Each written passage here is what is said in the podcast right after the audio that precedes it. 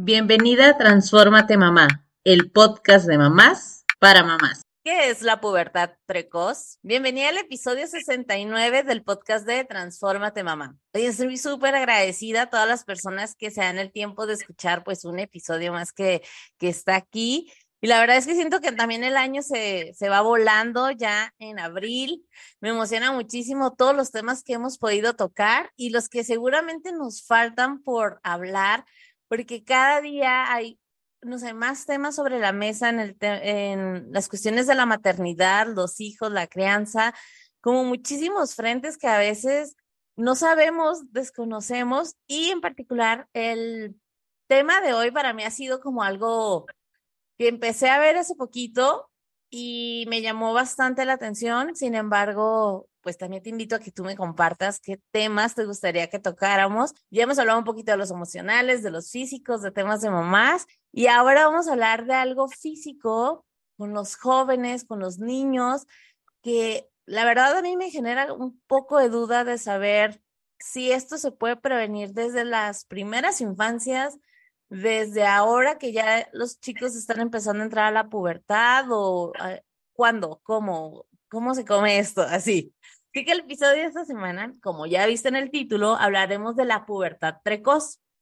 Así que sin más preámbulo, porque sé que seguramente nos podemos extender muchísimo en este tema, voy a presentar a la invitada del día de hoy. Ella es la doctora Daniela Saquicela, quien es subespecialista en endocrinología y pediátrica. Bienvenida. Rollo. Muchísimas gracias por esta invitación. La verdad es de que creo que es un tema súper importante para todos los que tienen tanto niños como niñas, ya que el proceso de la pubertad es algo que es completamente normal siempre y cuando se presente en el momento adecuado. Eso es lo que me llama muchísimo la atención y me gustaría que platicáramos un poquito de en sí en qué consiste la pubertad, porque yo normalmente lo tengo relacionado como que ya cuando los niños empiezan a tener como que cambios de humor y cambios físicos en su cuerpo, pero bueno, ahora sí que tú con todas tu, tus especialidades me gustaría que nos lo dejaras más en claro a las mamás. Muy bien, bueno, es importante que recordemos de que la pubertad es un proceso completamente normal que tanto niños como niñas debemos cursar para en su momento convertirnos tanto en hombre como en mujer y tener una capacidad reproductiva. Pero cuando hablamos de pubertad precoz, es importante recalcar que la pubertad precoz, es decir, cuando esta pubertad se presenta antes de tiempo, es una enfermedad que un niño o una niña presente cambios tanto físicos como psicológicos antes del tiempo o del momento que es lo adecuado, se considera una pubertad precoz y es una enfermedad que debe estudiarse, buscarse la causa e indudablemente dar tratamiento. ¿Cuándo sería una pubertad precoz? Para mí pensaría según yo, como nueve, diez años, pero también tengo otros datos personales que ya te iré compartiendo aquí. Así que ¿Cuál es la edad en donde debería empezar todo el tema de la pubertad? Muy bien, es importantísimo recalcar de que hay una diferencia en el inicio de la pubertad normal, si es que es niño o si es niña.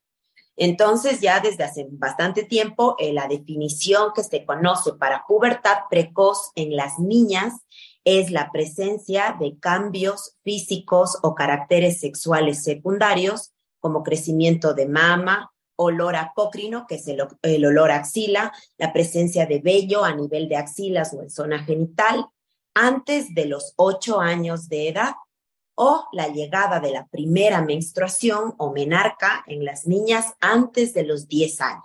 Esa es la definición que manejamos para niñas. Mientras que en el caso de los niños, siempre en los niños todo es un poquito más tarde. Entonces, se considerará pubertad precoz en un niño cuando haya crecimiento del volumen testicular, presencia de vello a nivel axilar o zona genital, olor a axila o cambio en la voz antes de los nueve años de edad. Ahora me voy dando cuenta de que tal vez tuve una pubertad precoz. bueno, la verdad es de que en esta parte es muy interesante y por eso recalco de que esta definición es actual, entre comillas, porque ya tiene varios años. Pero, por ejemplo, en mi caso, yo tengo 35 años de edad. En mi época era normal la primera menstruación desde los 12 años. Sí, entonces estas definiciones se han ido cambiando a través del tiempo por los cambios epigenéticos, es decir, cómo vamos nosotros evolucionando como, como mamíferos de acuerdo al ambiente al que nos exponemos, ¿no? A la alimentación, a la actividad física, a la tecnología. Todo esto indudablemente ha hecho que se vaya cambiando esta definición, pero esta es la que se maneja ya desde hace bastante tiempo y es la actual. Por ejemplo, ahorita que lo mencionas, yo lo he comentado en otros episodios, por ejemplo, en el que tenía que ver con menstruación, y yo recuerdo que empecé con ese tema, eh, estaba entre los 8 y 9 años brincando, como la primera menstruación. Entonces, ahorita que lo mencionas, y que justo, por ejemplo, mi hermana sí comenzó, creo que hasta la secundaria, una cosa así, y yo sentí como que, ¿qué, qué pasó? ¿Por qué tan rápido? O sea, sí sabía que iba a llegar de alguna manera, pero sí sentí como que fue demasiado rápido y con esto pues me doy cuenta que sí, o sea, que hay niños o niñas que están pasando por este tipo de, de pubertad precoz. ¿Se puede evitar? O sea, porque si es que era una enfermedad al final, entonces, ¿cómo? ¿O qué hacemos las mamás? ¿Qué, qué cosas deberíamos estar cuidando? ¿O cuáles son las causas de todo esto? Bueno, la verdad es de que dentro de causas, eh, igual se va a diferenciar entre niños y niñas. Eh, la pubertad precoz es mucho más frecuente en las mujeres, ¿sí? Es una, una enfermedad un poco más infrecuente o rara en los hombres. Ahora, en el 95% de las niñas que se presenta la pubertad antes de tiempo, se la conoce como pubertad precoz idiopática. Es decir, a ciencia cierta no se conoce la causa específica de por qué a nivel cerebral esta señal, que es normal, se despertó antes de tiempo. Solo en un 5% de las niñas vamos a encontrar una causa eh, específica identificable, que pueden ser varias, como por ejemplo un tumor en la cabecita, en la hipófisis, un tumor en el ovario, otras enfermedades como hiperplasia suprarrenal congénita, mucho más rara, o alteraciones en la función de la tiroides. Es mucho más raro, pero siempre se debe descartar. En el hombre es diferente. Aproximadamente en la mitad de los niños en los que tienen pubertad precoz tenemos una causa secundaria identificable, como por ejemplo un tumor cerebral o un tumor en el testículo, igual alteraciones en la función de la tiroides. Entonces, a grosso modo, una pubertad precoz en un hombre es mucho más preocupante y sí, indudablemente se debe buscar la causa de por qué está pasando esto. Sí, ahora, si es que se puede o no se puede prevenir. Bueno, es un poco difícil responder esto porque hay algunos factores de riesgo que desde que estamos en la pancita de la mamá puede incrementar la probabilidad de que tu hijo o tu hija desarrolle esta enfermedad más adelante. Como por ejemplo, eh, los niños que durante el embarazo se reporta con las ecografías un retraso del crecimiento intrauterino, es decir, que está más chiquito de lo que le corresponde para su nacimiento, o cuando nace el bebé que tenga un peso bajo, que se conoce como pequeño para la edad gestacional, no importa que sea prematuro en realidad, sino, por ejemplo, puede ser un bebé que nació a tiempo, es un bebé que es a término, pero que tenga un peso menor a 2.5 kilogramos, se considera pequeño para su edad gestacional y este es un factor de riesgo. Entonces, ¿cómo podemos prevenirlo? Bueno, siempre las mamás acudiendo a todos sus controles ginecológicos, haciéndose sus ecografías, haciéndose los exámenes que les corresponden. Otro factor de riesgo muy bien estudiado es la obesidad y el sobrepeso.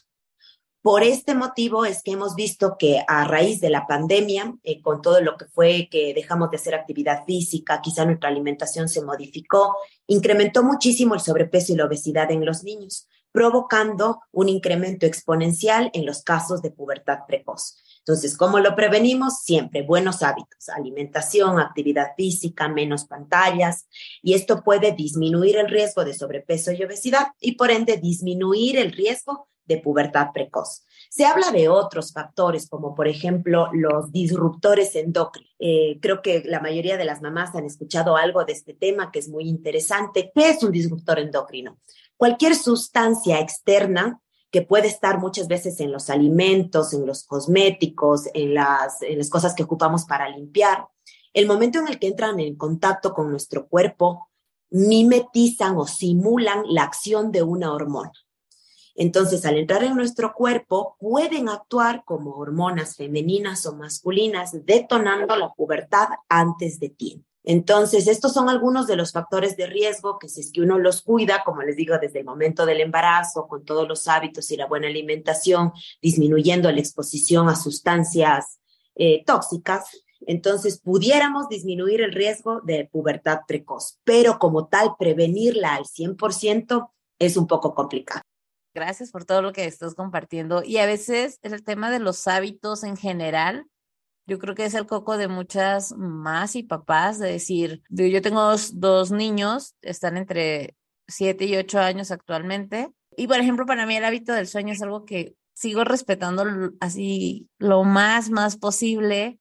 Y hasta a veces como que me siento la mamá rara, ¿no? Para algunas, porque normalmente yo los acuesto a las 8 de la noche. Claro que ya cada vez empiezan a dormir un poquito más tarde, pero ya están acostados, no manejamos pantallas en los cuartos, ni en la de ellos, ni en la de nosotros como papás. Creemos que, que no podemos decirles una cosa y nosotros estar haciendo otra. Sí, no, la verdad es algo súper bueno porque creo que sí se maneja mucho como que el número de horas que debe dormir un niño o una niña, pero no es solo el número de horas, sino también el momento en el que duerme. Las hormonas en nuestro cuerpo responden a algo que se llama ritmo circadiano. El cuerpo se da cuenta, tiene receptores para darse cuenta cuando es de día y cuando es de noche. Entonces, si mi niño se duerme a las 10, 11, 12 de la noche, aunque se levante a las 12 del día, estamos alterando ese ritmo circadiano y puede provocar enfermedades hormonales, no solo pubertad precoz, sino un sinnúmero de enfermedades. La verdad, una de las mejores cosas que les pueden enseñar a sus hijos desde chiquitos es a tener un buen hábito de sueño. Hay personas que, igual con otros amigos o conocidos, en esta parte del dormir, dicen, es que él casi no duerme, como que los, sus niños no, es que ellos no necesitan dormir tanto pero hay más hiperactividad o justamente están cansados en la mañana en las escuelas, o una pelea. Y justo y yo, en esta semana hablábamos de eso y, y, decíamos, es que los días que se acuestan tarde para su hora de sueño, no sé, nueve y media, una cosa así, que a veces salimos y en, en lo que regresamos de cenar y varias cosas, que normalmente puede ser algún fin de semana que pase eso, le digo, es que te das cuenta que al otro día se levantan de mal humor, o sea, de verdad, no importa si se levantan más tarde, pero su nivel de control también emocional y es así como de todo les molesta o algo que les dices normalmente de, oye, no te olvides llevar la ropa sucia a su lugar, sería como de, eh, es que siempre estás diciéndome qué hacer y yo de, es la ropa sucia, lo que ya sabes que tienes que hacer. Entonces, digo, ahorita que le estás mencionando, creo que a veces como que vamos dejando de lado estas cosas y nuestra propia rutina de familia o la cantidad de actividades que tenemos, sé que es difícil, pero sí creo que ese es un punto importante de las cosas que debemos de, tratar de cuidar lo más que se pueda con los, con los chicos, ¿no? En general, con los niños y niñas. Sí, sí, siempre. La verdad es de que, bueno, yo no soy mamá, pero, pero la verdad sé que es muy difícil, pero creo que mientras más pronto empecemos a enseñarles, a habituarlos, valga la redundancia, a los buenos hábitos, será un poco más fácil que más adelante, cuando ya sea adolescente incluso, esté acostumbrado a tener estos buenos hábitos. No tenemos que ser perfectas todo el tiempo, pero sí es importante que tratemos la mayor parte del tiempo enseñarles y qué lindo, qué mejor si es con el ejemplo de que no está bien estar pegado a la televisión o a la tablet todo el día, que lo mejor es dormir temprano, igual la alimentación. Entonces, la verdad es una de las mejores cosas que podemos hacer por la salud de nuestros hijos. Cuando di con tu perfil y empecé a ver el contenido que tú compartes en redes sociales, a mí me encantó y me llamó mucho la atención uno de tus videos al pensar, bueno, yo normalmente pensaría en llevar a mis hijos con el pediatra por su seguimiento y más todavía el primer año era que cada mes nuestra pediatra los revisaba y demás, pero me quedé pensando de, hmm, ¿hasta cuándo deberían dejar de ir al pediatra mis hijos? Y número dos, ¿cuándo activo a alguien que sea con tu especialidad, por ejemplo, que dices, no solo soy pediatra, también estudias esta parte endocrinóloga, se diría. Sí, súper bien. Entonces, ¿cuándo es esto? No sé, yo veía tu contenido y decía, creo que esto no se habla. Normalmente hablamos del pediatra y párale de contar que si crece más, que si crece menos. Y en uno de tus videos tú comentabas el tema de la estatura. Digo que varias cosas a mí me han saltado después de ver tu contenido, porque todo pintaba para que yo fuera mucho más alta por la estatura de papá y las estaturas. Y al final eh, yo terminé quedando la macha parrita de mi casa y yo de cómo fue, en qué momento se suponía que yo iba a ser, o sea, todo parecía indicar que yo iba a ser de las altas de la familia y resulté ser la más chiquita de todos así. Y yo de, ok, algo está pasando aquí. Sí, la verdad en, este tema, eh, la verdad es que el pediatra, o sea, que todas las mamás deben tener a su pediatra de cabecera, alguien en quien confíen, con que se sientan bien identificadas, eso es súper importante. Eh, siempre eh, indicamos que el control de niño sano en los bebés chiquitos hasta el año de edad es cada mes, eh, a partir del año de edad, más o menos hasta los tres años, somos un poquito más laxos, los controles ya pueden ser cada tres, cuatro meses, y desde los tres años hasta los cinco debe ser al menos dos veces al año, cada seis meses. A partir de los cinco años, sí recomendamos que al menos una vez al año acudan al pediatra con sus hijos, aunque esté súper sano, aunque no se enferme de nada.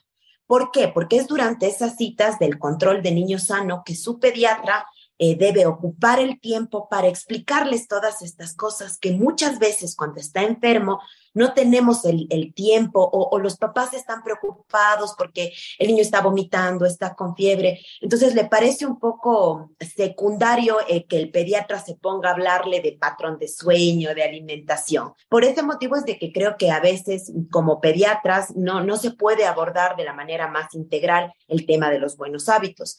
Pero mi recomendación es la siguiente, o sea, de manera general, un niño sano eh, no necesitaría ir de cajón donde el endocrinólogo pediatra. En las niñas, sí, cuando ya presentan los primeros datos de pubertad, sí se recomienda que acudan al endocrinólogo pediatra o a un ginecólogo con alta especialidad en niños y adolescencia. A acudir, bueno, o sea, yo sé que el ginecólogo general también tiene eh, un cierto adiestramiento en adolescentes y en niñas, pero no es lo mismo. El funcionamiento del cuerpo de una mujer es diferente al de una niña. Entonces, eh, los niños hombres no necesariamente tienen que ir al endocrinólogo, a menos que haya alguna alteración en sus hormonas o se sospeche de esta, pero las niñas sí cuando están empezando los datos de su pubertad. Entonces, ahí sería como nuestro, nuestro punto de partida para poder ir con este tipo eh, de especialistas. Bueno, es que siento que en ese momento clave y tú compartías, por ejemplo, también este tema de las estaturas, de la diferencia entre sí o no, o los cambios que debemos ver en nuestros hijos para decir qué cambió. También dentro de tu contenido yo veía otras cosas que tal vez no tienen que ver del todo con la pubertad precoz, pero creo que son de estas decisiones que a veces tomamos sin saber las consecuencias que puede tener dar medicamento, por ejemplo, porque una vez le funcionó. O ah, una vez le dio tos, el doctor le mandó este jarabe y ya siempre le doy este jarabe. ¿Qué pasa cuando a veces cometemos este tipo eh, o hacemos este tipo de acciones como mamás de seguir dando un medicamento aunque ya no esté recetado eh, por un especialista? Claro, bueno, la verdad es de que eh, uno como pediatra cuando revisa al paciente, le hace el diagnóstico de alguna condición, puede ser desde lo más simple como un resfrío común o lo, lo que fuera, ¿no? y damos una receta médica eh, entiendo que como mamás es tentador volver a repetir esa receta eh, porque quizá estoy desesperada y es la madrugada y, me da un poco de vergüenza escribirle a mi pediatra o me da mucha pena sacarle a mi bebé a la madrugada al servicio de urgencias. Entonces, dentro de esa desesperación y el apuro, decimos, bueno, este jarabe le hizo bien en su momento, le voy a dar de nuevo. Entiendo y es comprensible que en momentos de urgencia y cuando estamos abrumadas tomemos esa decisión, pero hacerlo todo el tiempo o ya al siguiente día cuando estoy un poco más calmada y puedo tomar la decisión de llevarlo donde el pediatra o al servicio de urgencias, eso sería lo ideal, porque si no estamos automedicando, bueno, a nuestro hijo una sustancia química que puede provocarle otra enfermedad. Entonces, los medicamentos, por mucho que hasta a veces parecen suplementos o vitaminas o es una cremita que no le va a hacer nada, no, todos los medicamentos son sustancias químicas que potencialmente le pueden hacer daño a nuestro hijo. Entonces, entiendo que el momento de la urgencia se haga, pero ante el momento que ya se pueda acudir lo más pronto donde su pediatra. Y siempre avisar, por ejemplo, si no tienes un pediatra de cabecera, yo creo que sí es importante decirle porque hay de repente quien dice, no, pues yo lo llevo como al doctor. Acá en México se da mucho el tema de las farmacias con doctor. Entonces vas y vas con otro doctor y el que esté en turno te atiende, pero si no le das como el historial o no ya tenemos como ese historial de los medicamentos también que se le ha dado al niño en los últimos, no sé, al menos meses, pensaría, también se puede cometer este tipo de errores, ¿no? Que le vuelven a mandar un mismo medicamento sin tener todo el historial Claro, sí, o sea, la verdad es de que, bueno, en un mundo ideal deberíamos siempre acudir al mismo médico o a un médico que tenga acceso a todo el historial clínico de nuestro hijo. Eh, acá también, bueno, yo estoy acá en Ecuador, acá mm, no hay médicos en las farmacias. Sé que en México al menos hay un médico, puede ser un médico general, acá no. Y, muchas veces es, es, frecuente que llega la mamá a la farmacia y le pregunta al farmacéutico, disculpe, ¿sabe qué? Mi hijo tiene tos, ¿qué me recomienda? Entonces, sí, eso es triste y es grave, o sea, no, no deberíamos hacer eso. Me gusta que quede claro esta parte. Ahora, hablábamos de que la pubertad precoz es una enfermedad y supongo que va a tener consecuencias si es no la atendemos. ¿Qué tipo de consecuencias son las que existen? ¿Es tan malo realmente o podemos vivir así? Cuéntanos.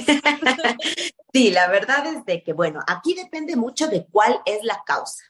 Como les había dicho, sobre todo en las mujeres, la causa más frecuente es esta activación a nivel cerebral antes de tiempo. Y sí, indudablemente no nos vamos a morir, o sea, vamos a tener una vida relativamente normal a largo plazo. Pero en, en estos casos son básicamente dos consecuencias. La primera, y creo yo que es la más importante, es la parte psicológica y emocional. Una niña pequeña que no está lista y preparada psicológica, emocionalmente y socialmente para todos los cambios que implica el inicio de la pubertad. Muchos papás me dicen, no, como que no, pues ella está bien así y yo lo respeto muchísimo. Pero sí tenemos que tomar en cuenta, igual cuando una niña empieza a menstruar a los 10 años, es una niña menstruando no es una mujer que ya se convirtió en mujer. O sea, eso hay que tener mucho cuidado porque son niñas menstruando. Y que una niña menstrue a los nueve años y medio, a los ocho años, es una niña chiquita enfrentándose a todos estos cambios hormonales que le están provocando en su cabecita, todos los cambios que ya conocemos, incluso desde el deseo sexual. Para mí, esta es una de las consecuencias más importantes que dando tratamiento buscamos evitar.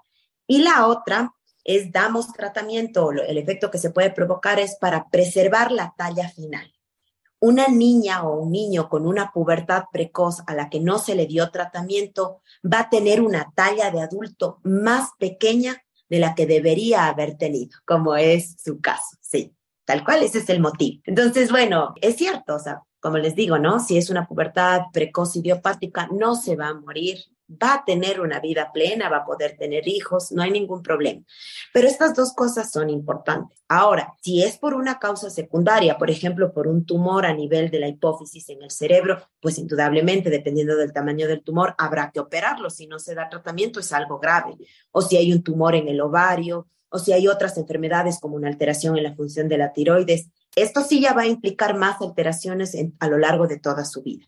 Entonces, estas son las consecuencias. La verdad es de que sé que no son terriblemente graves, pero, pero sí es una enfermedad y se debe dar tratamiento. Me parece importante porque yo me quedo con la primera por la parte psicológica, emocional y demás. Y desde mi experiencia lo comparto. Yo recuerdo que justamente sigue siendo una niña, pero una niña como que empiezas también. Yo me tapaba mucho, usaba más sudaderas de qué pena que que tengo, que ya crecieron los senos. Y normalmente usaba sudaderas que me permitían como que no se viera tanto, pues claro que llega el verano y yo, nosotros somos de Tijuana, entonces, pues ya, si llega el verano, pues hay que quitarse chamarras, entonces era como, y ya no voy a poder jugar fútbol, y este tipo de cosas como que te va cerrando un poquito a ciertas actividades, que igual hay quien puede decir, ay, no es tan grave, pero sí, claro que es grave, o sea, claro que sí. Es incómodo. Y si no tienes el tratamiento adecuado, supongo, pues obviamente esto continúa. ¿Cuál sería el tipo de tratamiento? Digo, no sé que no les vas a dar como una receta mágica a todos de lo que estamos hablando. si es necesario ir al doctor, y, por ejemplo, qué tipo de tratamientos existen para, para estos casos. Ya, bueno, primero eh, en esta parte que, que, estábamos hablando de, de que como niña eh, se siente mal y se está tapando, también es importante recordar que la, la pubertad también es algo familiar y social. Es súper importante que la niña se sienta igual a sus pares, que con, las compañeritas vaya experimentando eso de que ya me pongo ahora, ahora el brasier o bueno, la toalla higiénica, la copa, todo esto es súper importante porque como, como mamíferos, como seres humanos, siempre queremos formar parte de un grupo. Entonces, que una niña chiquita a los nueve años ya esté menstruando mientras sus amiguitas todavía juegan con las muñecas, entonces la verdad es de que, de que sí tiene un impacto psicológico importante. Ahora, eh, indudablemente ir al doctor, sí, o sea, 100%. Eh, cómo puede darse cuenta la mamá o el papá de que esta pubertad se está presentando antes de tiempo. Son datos físicos en el cuerpo, sobre todo, que muchas veces son difíciles para que los papás se den cuenta en etapas iniciales. Es un poco complicado. De hecho, el primer signo físico que va a presentar la niña de que ya ha iniciado su pubertad es el llamado botón mamario. Este botoncito mamario no siempre se ve, a veces hace falta palparlo, es decir, que la mamá, por ejemplo, toque la mama de la niña para darse cuenta. No siempre pasa esto, no, no, no, yo como les digo, no soy mamá, pero no es lo habitual que la mamá le esté tocando las mamas a la niña. Entonces, por eso es importante el control de niño sano, porque sí, el pediatra 100% tiene que revisar en todas las consultas genitales en los niños ver si ya ha habido el crecimiento mamario, oler las axilas, ver si hay vello, ver si hay vello en la zona genital, igual en los hombres, porque es el pediatra quien se tiene que dar cuenta si, por ejemplo, este botoncito mamario apareció a los siete años y medio, a los siete años, diez meses, no es normal. Entonces ahí estamos súper a tiempo para que el pediatra diga, perfecto, ha aparecido el botón mamario antes de los ocho años, la tengo que derivar al endocrinólogo pediatra. Muchas veces a mí me llegan los pacientes que son las mamás las que se dan cuenta, pero cuando las mamás se dan cuenta, cuando ya es visible al ojo de la mamá el crecimiento de la mama, normalmente ya estamos en un estadio más avanzado, porque cuando ya se ve al ojo es porque ya está en un estadio 3 o a veces 4 o cuando ya menstrua.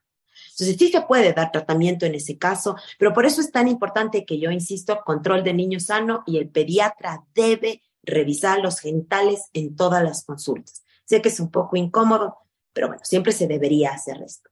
Ahora, con el tratamiento. Depende de la causa, ¿no? Depende de la causa del tratamiento. Pues si es que hay una alteración en la función tiroides, eh, daremos eh, tratamiento para la función tiroidea. Si hay un tumor en el ovario, dependiendo del tamaño de este, se quitará ese tumor que se encuentra en el ovario.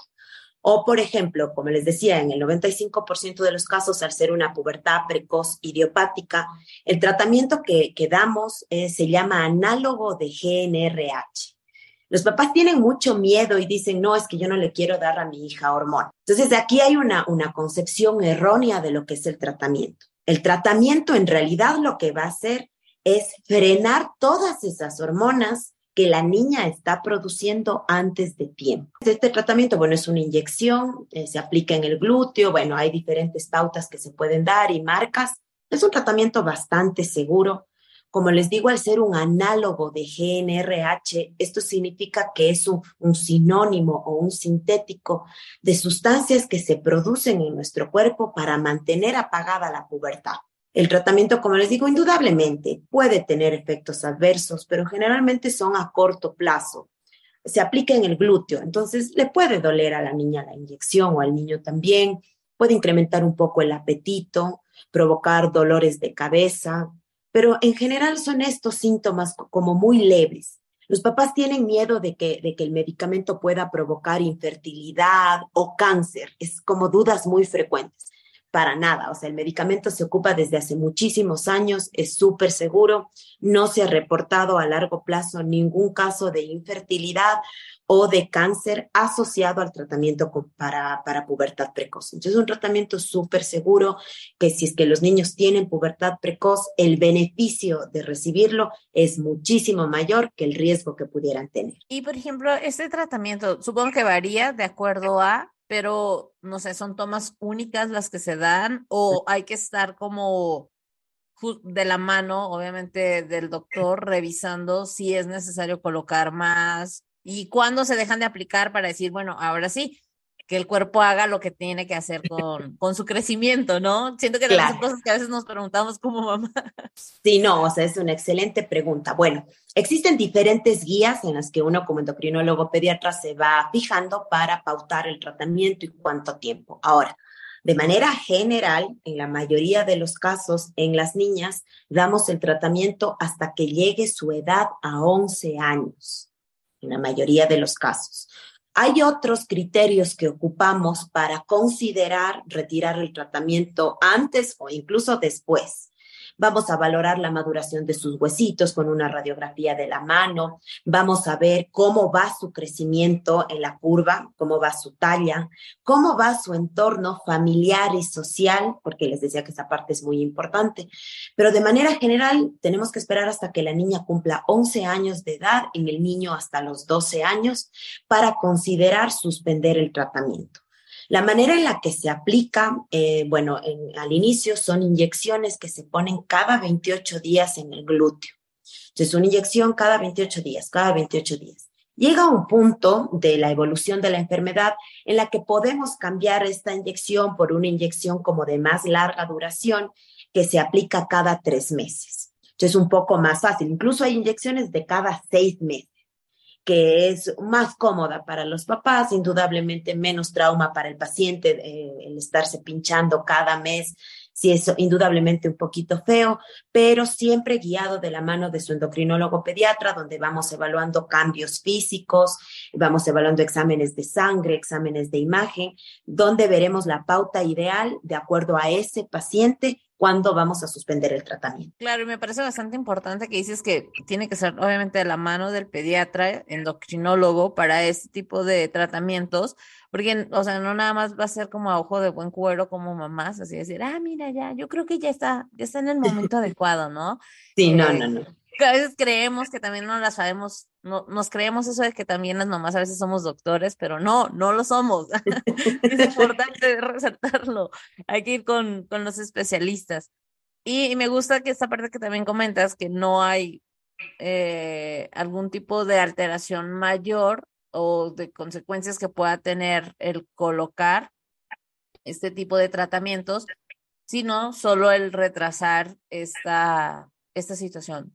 De la mano del tratamiento, las cuestiones, por ejemplo, que hablábamos al inicio de los hábitos, es algo que también se toca del, ah, bueno, sí se lo pongo, pero no sé, seguimos con una fiesta en el tema de los hábitos, la comida, todo eso que tanto debería también de cambiar la familia y su entorno para ayudar al paciente o a la paciente. Bueno, es súper importante, o sea, a todos los pacientes, a, los niños que están sanos, a los que tienen una enfermedad hormonal, endocrina, gástrica, neurológica, pubertad precoz, lo que fuera, siempre, siempre, siempre incentivamos los buenos hábitos. Enseñarles qué son los buenos hábitos, porque no basta con decirle, eh, señora, necesito que su hijo tenga buenos hábitos, porque lo que quizá una mamá considera buenos hábitos, para otra pues ser una locura. Entonces, uno como médico sé que en la parte pública no siempre es fácil por el tiempo que tenemos con el paciente, pero bueno, intentamos hacerlo y indudablemente en la consulta privada es algo que es imperdonable que no lo hagamos. Eh, uno debe tomarse ese tiempo para explicarles a los papás qué son los buenos hábitos, cómo debe empezar a hacerlos y que es un proceso difícil y largo. Yo siempre les explico a las mamás de mis pacientes, no solo que debe dormir temprano, cómo debe ser su patrón de sueño, sino les explico qué pasa si es que no lo hacen. Les explico cómo debe ser su alimentación, a qué alimentos debemos dar prioridad, qué alimentos no son de los mejores, porque, por ejemplo, acá en Ecuador es algo muy tradicional, muy cultural, la ingesta de bebidas, eh, acá les decimos coladas, ustedes les dicen atoles. ¿Ya? Eh, entonces, acá es algo como súper común y, las mamás creen que es saludable que al bebé chiquito de seis meses le den un biberón con atole. Ok. Entonces, es algo que uno tiene que luchar como, como, como personal de la salud para explicarles a las mamás, no nada más decirle, no señora, no le des, no, no, no, sino tenemos que explicarle por qué, para que ella nos crea y lo haga.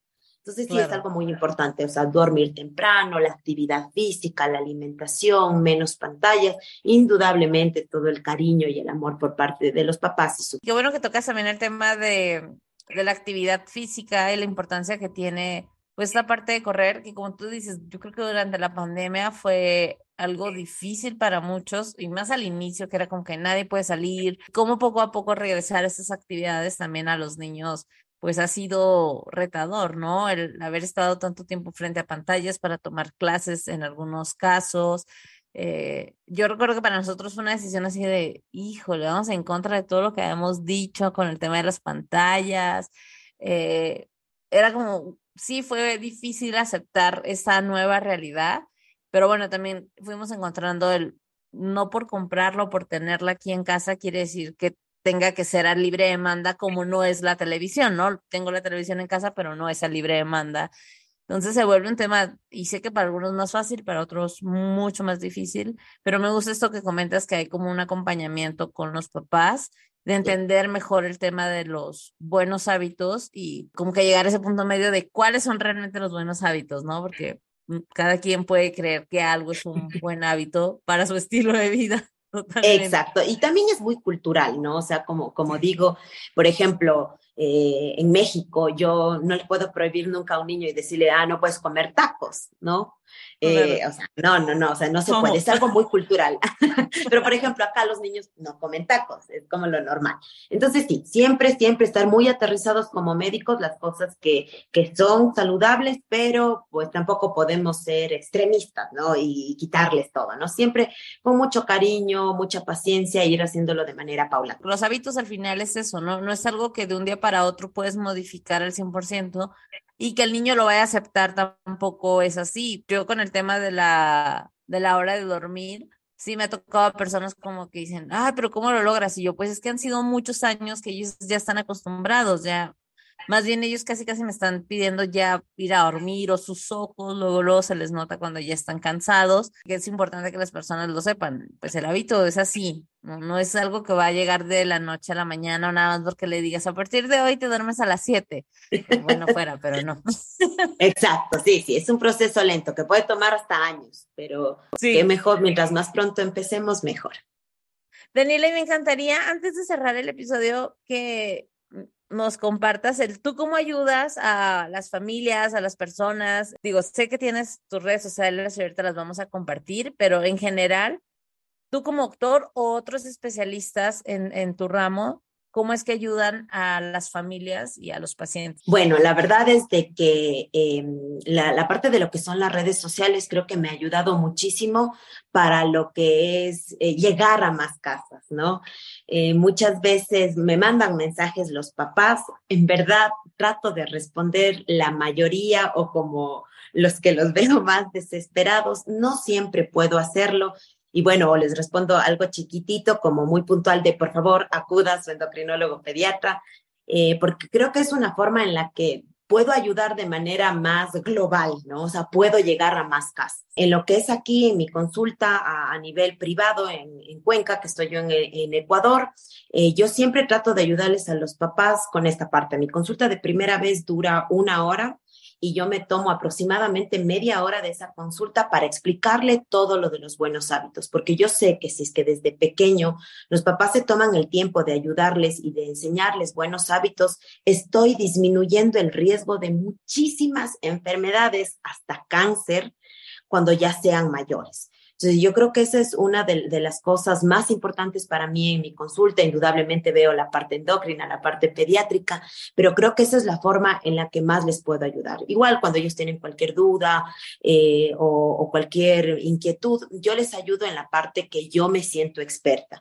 Muchas veces, cuando ellos me hacen preguntas que yo no me siento experta o segura, sin dudarlo, lo voy a derivar a un especialista que yo sé que le va a ayudar de la manera adecuada. Hace poquito yo te encontré justamente en redes sociales y creo que son estas cosas que dices, padre que se abran estos temas, qué bueno que tú das ejemplos, justamente decir cuándo sí, cuándo no, esto está dentro de los parámetros o no debería estar y, y el no normalizarlo, decir, no, es que ya son otros tiempos, o sea, he escuchado muchos también este tipo de cosas, ¿no? Como, ya son otros tiempos y ahora los niños crecen mucho más rápido. Y yo, sí, sí es así realmente, o sí debería ser así.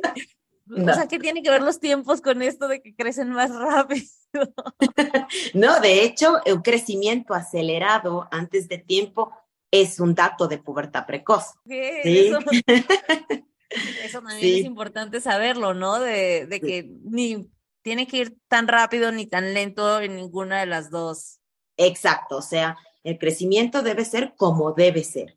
Eh, rápido cuando le toca ser rápido, pero si es que está rápido antes de tiempo, tampoco es normal. Hay que buscar cuál es la causa de lo que está, qué está pasando. Excelente.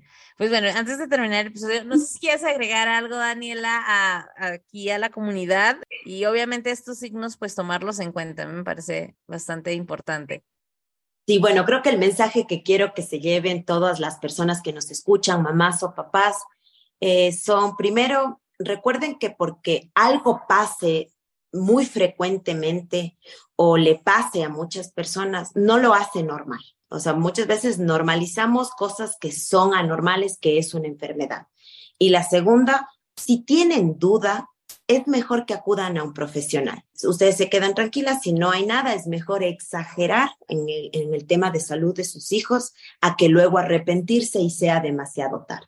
Esos serían mis consejos. Totalmente de acuerdo contigo y me encanta porque sí, a veces yo creo que sí debemos de pecar exagerados un poquito con eso y más en temas de salud tanto físico, emocional, o sea, todo lo psicológico con nuestros hijos, no dejar pasar este tipo de, de cosas. Daniela, me encantaría que nos compartieras tus redes sociales. Yo te encontré en TikTok. Para quien tiene sus dudas con esta red social, porque también lo sé que hay quien dice como, no, es que ahí no hay nada de calidad. No, como que no. Miren, yo encontré a Daniela y ahí fue donde te encontré. Se me hizo bastante interesante todo lo que compartes. Así que por favor, compártenos nuestra, tus redes sociales a nuestra comunidad.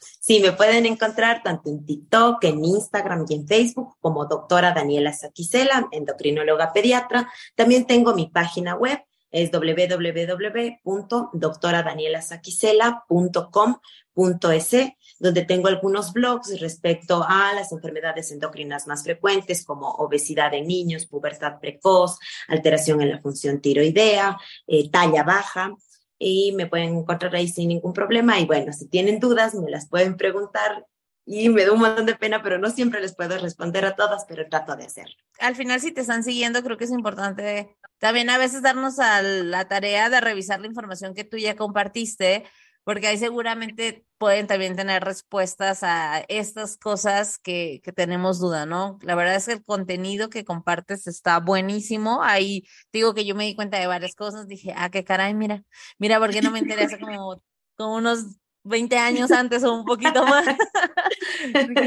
hizo de esto, pero tarde para también lo que estamos haciendo con nuestros hijos y tomar eh, esta información, independientemente de la red social que para cada persona sea mejor. De todas maneras, en la descripción del episodio voy a poner todas las redes sociales para que un solo clic se vayan directamente, la busquen, la sigan, eh, puedan resolver sus dudas y de verdad es que gracias por todo, todo toda la información que compartes. Eh, no solo aquí en el episodio, sino de manera general en todas tus redes sociales. Es una chamba súper buena y muy bonita, de verdad, porque no, yo sé que no cualquiera se lanza a hacerlo. no, la verdad me gusta mucho poder compartir con, con, las personas para que mientras más personas tengan información de calidad es mejor. Adiós. Adiós. Gracias por escuchar este episodio. Si te gustó, te pido que lo califiques con cinco estrellas y lo compartas con otras mamás. Te invito a seguirme en Instagram en arroba mamá y escucharme la próxima semana en otro episodio del podcast de mamás para mamás. Transfórmate, mamá.